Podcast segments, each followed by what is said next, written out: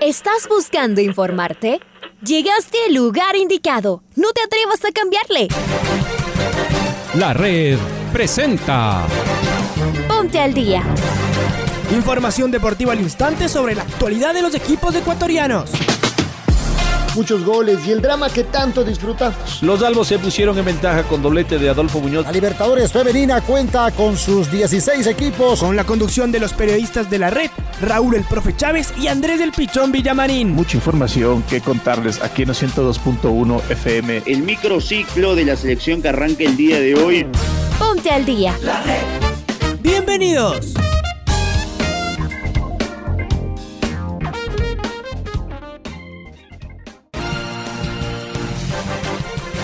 ¿Qué tal amigos? ¿Qué tal amigos de los 102.1 FM de la red? Sean todos bienvenidos, bienvenidas a esta edición, la primera del Noticiero al Día, en una nueva semana del 26, estamos el 26 de abril. Les mandamos un fuerte abrazo. Como todos los días estamos junto a ustedes para llevarles toda la información deportiva de país y del mundo. Soy Raúl Chávez. Vamos a conectarnos en instantes nada más con Andrés. Y vamos de inmediato a comenzar con los titulares del día aquí en Noticiero en su primera edición. Liga Deportiva Universitaria concentró el fin de semana en Pomasquín. Tres casos de COVID en Vélez Arfiel previo partido frente a Liga por la Copa Libertadores. Los cinco representantes ecuatorianos esperan por la segunda semana de torneos internacionales.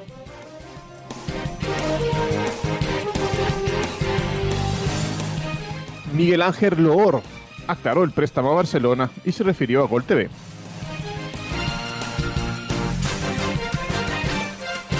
Anderson Julio convirtió por duplicado y fue una, una gran figura de su equipo.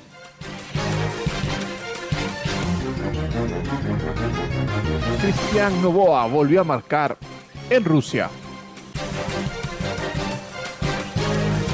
Jordi Caicedo es gran figura en el fútbol de Bulgaria.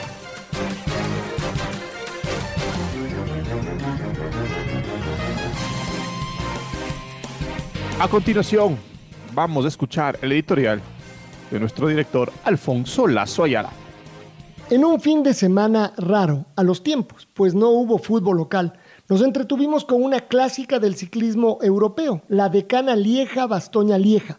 Esta es una centenaria competencia de un día que reúne a varias figuras de los equipos del World Tour. Y ahí estuvo el Ineos, con poderosa formación, donde destacaba nuestro Richard Carapaz. El tricolor ha debutado este año en estas pruebas clásicas de un día que le sirven como preparación para su más importante reto, el Tour de Francia. No es un especialista en ellas, pero las va conociendo tanto que protagonizó hoy una escapada que duró algo más de 8 kilómetros a 21 de la meta. Lo intentó pero no pudo sostener el empuje de quienes eran favoritos para ganar al sprint. Pero no importó, brindó gran espectáculo y obligó al pelotón a exprimirse. Al final fue descalificado pues en el descenso utilizó la barra de su bicicleta para sentarse y eso está prohibido por la UCI. Una anécdota apenas para quien tiene en la mira la carrera más importante del año. En Serbia, el tenista tricolor Gonzalo Escobar jugó la final de dobles en el 250 de Belgrado. Haciendo pareja con el uruguayo Ariel Béjar, llegaron a su quinta final del año. Y aunque la perdieron, pues no estuvieron afinados en varios puntos claves, siguen creciendo. Los dos ya están entre los 50 mejores doblistas del mundo, pero deben remar mucho aún para poder estar en los torneos más grandes. Sin embargo, vienen sosteniendo un crecimiento brutal y su máxima aspiración es mantenerse entre los ocho mejores de la temporada para estar en el máster de la especialidad. Esta semana vuelve el fútbol internacional. El martes Liga recibirá a Vélez e Independiente del Valle visitará al Palmeiras en la Libertadores. Los dos empataron la primera fecha, así que, sobre todo los rayados del Valle, necesitan recuperar esos puntos. La U, en cambio, necesita hacerse fuerte en casa, con una crítica muy pesada sobre sus espaldas. El miércoles Aucas visitará al Melgar por la Sudamericana, mientras que Melec recibirá al Bragantino. Y el jueves, otra vez Libertadores, Barcelona jugará ante el Distronges de Bolivia en el monumental Banco Pichincha. Mucho fútbol mientras esperamos el regreso de la Liga Pro a nuestras canchas. Todos los partidos, por supuesto, los puede escuchar aquí en los 102.1 y en nuestros canales de YouTube y Facebook, la red, la radio que siempre está.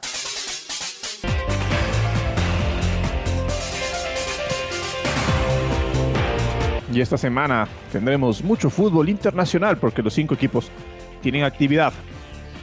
El día martes, el día de mañana, martes 20, martes 27, martes 27, Liga recibirá a Vélez Arfield en el estadio Rodrigo Paz Delgado. El partido será a las 17 horas con 15 minutos. También el día martes, el día de mañana, Palmeiras recibirá Independiente del Valle. El cuadro rayado se va hasta Brasil para jugar por la Copa Libertadores. El partido será a las 19 horas con 30 minutos. La actividad sigue el día miércoles con el cuadro de Sociedad Deportiva Aucas que visita a Melgar a las 19 horas con 30 minutos por la Copa Sudamericana. También por la Copa Sudamericana. Ese día, el día miércoles, a las 19 horas con 30 minutos, Emelec, el Club Sport Emelec, recibirá a Bragantino. Este partido eh, también por la Copa Sudamericana lo estaremos transmitiendo y estaremos por redes sociales. Y el miércoles también a las 21 horas, pero por la Copa Libertadores, el Barcelona de Guayaquil recibirá a The Strongers en el Estadio Monumental Banco Pichincha. Son los partidos de los cinco equipos ecuatorianos que esta semana tienen actividad coopera entre Libertadores y Sudamericano. Hola, ¿cómo les va, compañeros? Buenos días, amigos y amigas de la red. Aquí está la información para el Noticiero al Día. Tres casos positivos de COVID presentó Vélez Arfiels antes de su viaje a la capital de la República, a territorio ecuatoriano, para el compromiso de este martes frente a Liga Deportiva Universitaria en el marco del Grupo G de la Copa Libertadores de América. Compromiso que está pactado para las 17 horas con 15 minutos en el estadio Rodrigo Paz Delgado. Dentro de los infectados por el virus, en Vélez está el defensor central y capitán del equipo, Lautaro Gianetti, además de Adrián Campos y Nazareno Romero, quienes se sometieron a testeos de rutina durante la mañana del último sábado en Buenos Aires. Vélez Arfiels ya se encuentra en territorio ecuatoriano. En la lista estaban 30 futbolistas, pero finalmente viajaron solo 27 para el compromiso frente a Liga Deportiva Universitaria por la Copa Libertadores de América en el estadio Rodrigo Paz Delgado. En la nómina también se encuentra el arquero tricolor Alexander Domínguez Dida, que fue titular a propósito en el último compromiso en el fútbol argentino con la camiseta de Vélez Arfiels. Esta es la información, compañeros. Muy buenos días, les mando un abrazo gigante a ustedes y a todos los oyentes de la red. Abrazo, abrazo Pablo. Excelente semana para ti también. Y Liga Deportiva Universitaria, como ya escucharon, se enfrenta mañana a Vélez Arfiel por la Copa Libertadores. Los alos estuvieron concentrados y entrenando en Pomaski durante todo el fin de semana de confinamiento. Estamos con nuestro compañero Patricio Javier Díaz, quien nos va a ampliar la información. Hola Pato, buen día, ¿cómo estás? ¿Qué tal Raúl Andrés y amigos y amigas del Noticiero del Día? Muy buenos días.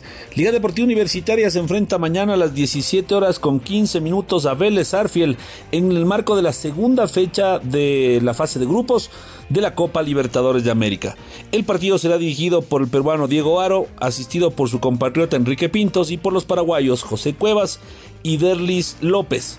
El cuadro universitario durante el fin de semana de confinamiento permaneció concentrado en su complejo de Pomaski trabajando y pensando ya en el rival argentino. Los jugadores de la U cumplirán un último entrenamiento hoy, tras lo cual se desplazarán hasta sus hogares para regresar horas más tarde eh, y quedar concentrados ya de cara a lo que será el compromiso que se deba disputar el día de mañana. Les mantendremos informados a través de la red de las principales novedades de conjunto universitario. Para el Noticiero al Día informó Patricio Javier Díaz.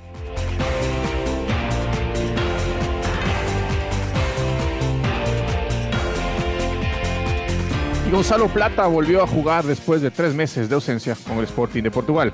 El equipo del ecuatoriano venció este domingo, el día de ayer, 25 de abril, 1-0 al Braga. Gonzalo Plata ingresó al minuto 91 y pudo jugar los últimos seis minutos del encuentro. Estamos con nuestro compañero Carlos Edwin Salas. Nos va a ampliar la información. Hola Chaca, buen día. ¿Cómo te va? Gracias compañeros, amigos. ¿Qué tal? Un gusto. Muy buenos días. Gonzalo Plata volvió a jugar en el Sporting de Portugal. El ecuatoriano Gonzalo Plata ingresó al minuto 91 en reemplazo de Nuno Tavares y pudo jugar los últimos seis minutos del descuento. Fue el primer encuentro en tres meses para el seleccionado nacional que había sido relegado a la tercera por supuestas discrepancias con el director técnico Rubén Amorín. El futbolista regresó al equipo estelar a inicios de abril, tras ofrecer disculpas al cuerpo técnico y por fin tuvo una nueva chance para mostrarse con el Sporting. Fue su séptimo partido en la temporada 2020-2021. Continuamos compañeros con más en el Noticiero al Día.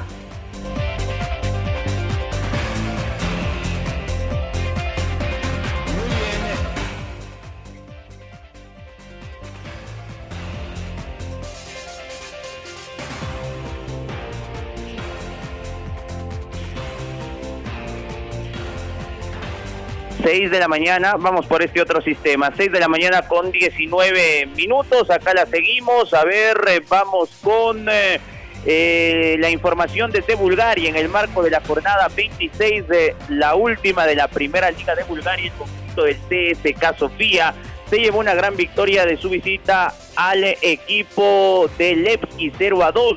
El delantero ecuatoriano Jordi Caicedo volvió a ser la figura del equipo tras marcar un verdadero golazo con un potente remate desde el borde del área a los 38 minutos para el 0-2, ya que anteriormente Julius Keita había abierto el marcador.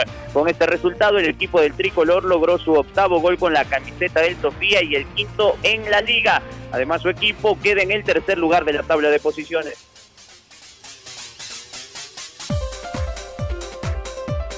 Y en el marco de la jornada 27 de la Liga Premier de Rusia, el conjunto del Sochi logró un gran triunfo de visita ante el UFA en el estadio Neftiyanik, donde se impuso por 2 3. Para los locales marcaron Krotov y Timur, mientras que los visitantes, el ecuatoriano Cristian Novoa fue titular y marcó el gol de la victoria a los 91 minutos, con un cobro de tiro penal. Antes había asistido para el primer tanto anotado por Prokhim.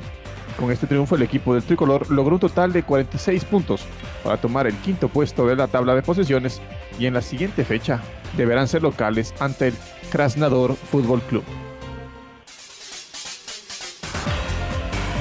Vamos a escuchar a Miguel Ángel Or, presidente de Liga Pro, que ayer habló con Reinaldo Romero en Sin Agenda y en este primer punto se refiere a Gol TV y el tema económico se ha golpeado, la crisis ha golpeado a todos, hay que buscar la forma de, que se cumplan ciertas cosas que tranquilicen a los clubes y se vayan acelerando los, pagos a medida que avanza. Hay que tener, buscar la forma de encontrar tranquilidad en esto, que se entienda que lo que nosotros tratamos de cuidar es la estructura, porque si yo mañana salgo a hacer caos y digo, no, ya, como lo dije en mi, cuenta de, Twitter, a ver, ya salimos de Gol. Hoy, ¿qué me hago? Mañana, Hoy, domingo, ya no estoy con Gol. Me peleo y le digo, están atrasados, no quiero saber nada. El lunes, mientras yo me cruzo la calle a buscar otro, hay una posibilidad muy alta que me digan, eh, ya, esto vale la mitad, estamos en pandemia. Yo tengo un contrato firmado, eh, full contrato, tengo un contrato firmado, que hay que tratar de cuidarlo y protegerlo siempre, hasta donde más se pueda. Bueno, si mañana pasa un caos o alguna cosa así, es otra historia pero por el momento hay que tratar de cuidarlo. Y eso es lo que le expliqué a, los, algunos dirigentes el, día viernes. Ha quedado claro el tema con los dirigentes, ha quedado claro con Gol TV, ellos han dicho, denos este plazo para poder cubrir, o está dentro de los plazos. se ha explicado a los dirigentes eh, la, situación actual. Si al final del día, el, muchos, no todos, pero al final del día el dirigente lo que quiere ya no, no tiene ni tanto explicación, tiene un cheque para poder cubrir todos los problemas que tiene.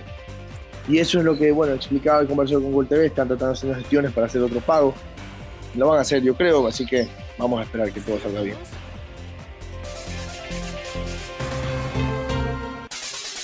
Muy bien. Y seguimos con el presidente de la Liga Pro, Milán Gelor, porque vamos a escuchar una parte del extracto de la entrevista del día de ayer en Sin Agenda, en donde habla del préstamo que hizo al, al cuadro de Barcelona. Hola, ¿cómo les va, compañeros? Buenos días, amigos y amigas. Hay una posibilidad que es que yo pueda ayudar. Tengo a la mano esto, lo puedo resolver. No es mucho el valor, hablando globalmente, que ya habían conseguido el 90% de lo que les faltaba. ¿Qué opinan ustedes? Me dijeron, bueno, sí. ¿Están de acuerdo? Sí. Listo. Después convocó un directorio para ratificar. ¿Están de acuerdo? ¿Están de acuerdo? Sí. Estamos todos de acuerdo, lo hicimos. No, no, no quería que el equipo rival o el otro rival piensen eh, que había algún tipo de, interés en favorecerlo, sino quería entender el, el, espectro general del salvar la competencia, ¿no? ¿verdad? Y estuvieron de acuerdo, se les preguntó antes y dijeron que sí, lo hice. Al final los golpes son solo para mí, pero, pero esto sí fue algo consensuado. ¿Me parece que alguien se desmarcó del tema? o No, de miembros del directorio sí uno, uno, uno sobre todo que estaba, no estaba de acuerdo, que es normal que no esté de acuerdo, pero luego otro, me acuerdo que uno te pidió voto aplauso por haber ayudado. Este, yo creo que no está bien, Reinaldo, le pregunto, no está bien, pero al final esa es la posición en la que encontramos el fútbol ecuatoriano, así, con ese tipo de problemas. Capaz, eh, si no hubiera sido ese club, la, la, repercusión no hubiera sido igual. 6 de la mañana con 24 minutos. Voy con Maite Montalvo que nos amplía información de Católica que entrenó vía Zoom esta semana esperando que se reactive el torneo nacional. Maite, buen día.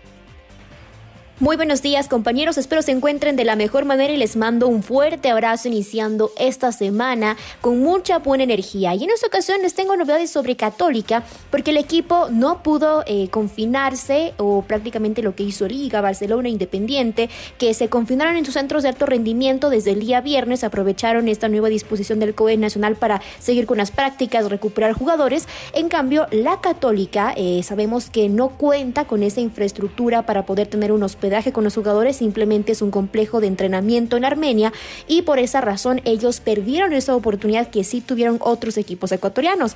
En su lugar, la Chota Leí en su última práctica, que fue el día viernes pasado, hizo 90 minutos de fútbol y los jugadores se retiraron a sus hogares, obviamente para cumplir con la disposición que no se podía salir de casa, y realizaron prácticas vía Zoom el día sábado y ayer domingo fue completamente eh, de reposo y de descanso lo que tuvieron los jugadores de la Católica. Y el día de hoy, en horas de la mañana, a partir de las 8 o 9 de la mañana, ya tendrán otra vez su entrenamiento. El partido de la fecha 10, que se aplazó por estas medidas que les estaba comentando es frente a Aucas. Entonces estamos con esa información para poder eh, decirles qué día se reprograma, si va a ser el fin de semana como prácticamente muchos de nosotros estamos esperando.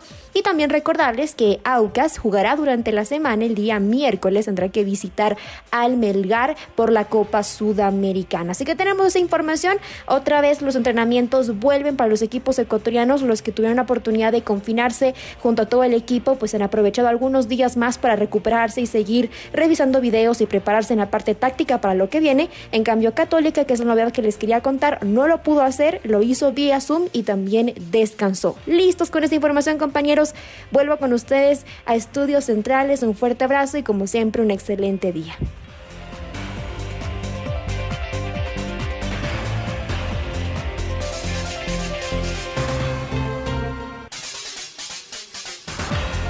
Gracias, Mai. Las pesistas ecuatorianas que compitieron en el Campeonato Panamericano del Levantamiento de Pesas en República Dominicana cumplieron con una destacada participación. En total, el equipo femenino consiguió 12 medallas repartidas en 4 de oro, 4 de plata y 4 de bronce en este evento que entrega puntos para la clasificación olímpica. Estamos con nuestro compañero Marco Fuentes, quien nos va a emplear la información. Marco, buen día, ¿cómo estás? ¿Qué tal Andrés? Raúl, amigos amigas, muy buenos días tengan todos ustedes a través eh, de la red. En efecto, el equipo ecuatoriano de levantamiento de pesas en la rama femenina cumplió una destacada participación en el eh, Panamericano Senior que se realiza en República Dominicana en el cual Ecuador sumó 12 medallas en la rama femenina, como decíamos, divididas en cuatro medallas de oro, cuatro de plata y cuatro bronces. En eh, la cosecha individual, Liceda Lloví en la división de 87 kilogramos, más 87 kilogramos, obtuvo tres medallas de bronce. En eh, los menos 87 kilogramos, Tamara Salazar obtuvo dos medallas eh, de plata en arranque y en el total y una medalla de oro en el envión. Neisy Dahomes en los 76 kilogramos obtuvo las tres medallas doradas. Angie Palacios Dahomes, la hermana de Neisy, en los 64 kilogramos obtuvo una medalla de plata en el arranque y una de bronce en el total. Y finalmente Alexandra Escobar en la división de 59 kilos obtuvo una medalla de plata en el arranque. Hay que recordar que este campeonato panamericano senior que se lleva a cabo en República Dominicana es eh, uno de esos torneos sumamente importantes en el tema de sumar puntos eh, de cara a la clasificación olímpica en la cual eh, varias de nuestras alteristas están bien perfiladas para llegar a la cita Tokiota. Esto es lo que les podemos informar al momento, amigos y amigas, continúen en sintonía de la red. Les invitamos a que nos sigan acompañando. Un abrazo grande para todos. Ahora ya estás al día junto a nosotros. La red presentó Ponte al día. Informativo completo sobre la actualidad del fútbol que más nos gusta, en donde estés y a la hora que tú quieras. Quédate conectado con nosotros en las redes de la red. Síguenos como arroba la red Ecuador y no te pierdas los detalles del deporte minuto a minuto. Escúchanos en vivo en TuneIn y en los 102.1 FM en Quito. ¡Te esperamos!